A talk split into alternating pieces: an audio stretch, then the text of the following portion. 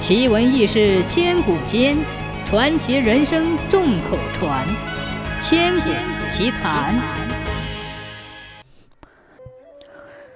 从前，陈村有一个老铁匠，是个老咕噜棒子，那手艺是没话说，十里八村的人都知道他，有什么活全都来找他。但是老铁匠的年纪越来越大，身体一年不如一年。再抡那铁锤就显得有些费劲了。这天，老铁匠正在八卦炉前打麻掌钉，来了三个小伙子，齐刷刷地跪在老铁匠面前。老铁匠赶紧放下锤子，问道：“你们这是干什么？”“我们哥仨想要拜您为师。”“哎呀，这可不成，我老了，教不动你们喽。”其中一个年纪偏大的说。只要您收我们为徒，您家里的一切事情我们都包了。陈铁匠摇摇头，还是不答应。正巧这时隔壁的王大哥路过，看见陈铁匠前跪着三个小伙子，就好奇地问道：“咋回事？”其中一个小伙子说道：“我们想拜师，这位大叔您给做个证，只要收我们为徒，我们就给老人家养老送终。”王大哥心想。这个陈老头一辈子就知道打铁，也没娶媳妇儿，这要是老了没有个人照顾，那是多么可怜嘛！于是就劝陈铁匠：“依我看，您收下他们得了，要不您这手艺不失传了吗？您都这么大年纪了，也该找个徒弟继承你的衣钵了。”在王大哥的劝说下，陈铁匠最终收了他们三个徒弟。第二天，三个徒弟就开始学艺了。陈铁匠知道自己的日子不多了。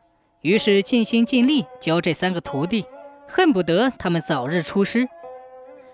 转眼两年过去了，三个徒弟都学得差不多了，而陈铁匠的身体却一天不如一天，有时候还要边教他们边干活。打铁是个力气活，这天陈铁匠终于累病倒了，三个徒弟倒也是尽心尽力地照顾着他。但是自从病好之后，陈铁匠再也没有教过他们新的技能，也再也没有指点过他们，还对他们说：“能教的我都教了，师傅领进门，修行看个人，以后就要看你们自己的了。”也许是陈铁匠真的年纪大了，这天干了半天活又累倒了。这天晚上，大徒弟把另两个徒弟叫到一个没有人的地方，说道：“哥几个学的可都差不多了吧？”这陈铁匠的身体可是一天不如一天呢，要他真起不来了，咱当徒弟的还得天天伺候他，不如趁现在赶紧跑吧。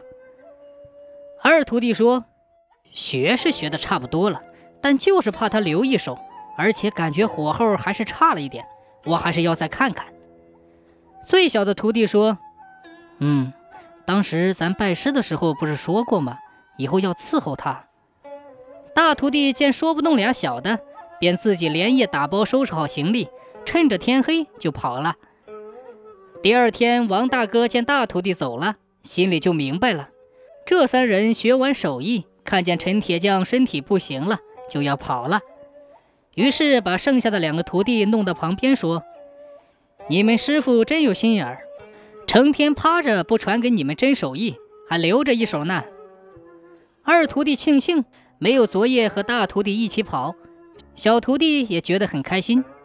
从此以后，两个徒弟尽心伺候着陈铁匠，今儿个买酒，明儿个买肉，连上厕所都是两个人扶着。两年之后，陈铁匠真的起不来了，知道自己大限将至，于是将隔壁的王大哥叫来耳语了几句。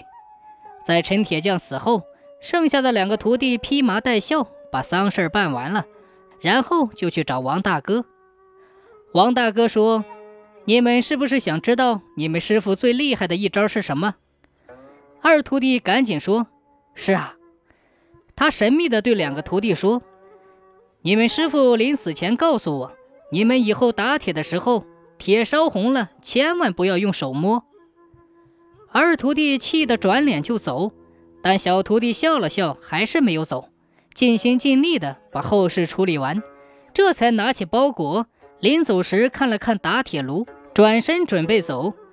这时，王大哥叫住了他：“原来他师傅真的留了一手，早就看出二徒弟心不诚，没有教他。于是王大哥将这个秘密告诉了小铁匠。从此以后，小铁匠继承了陈老铁匠的手艺，在十里八村都很有名。二徒弟只差了一点点，气得病倒了。而大徒弟打出来之后，因为东西太差，渐渐的再也没有人去他那里打铁了。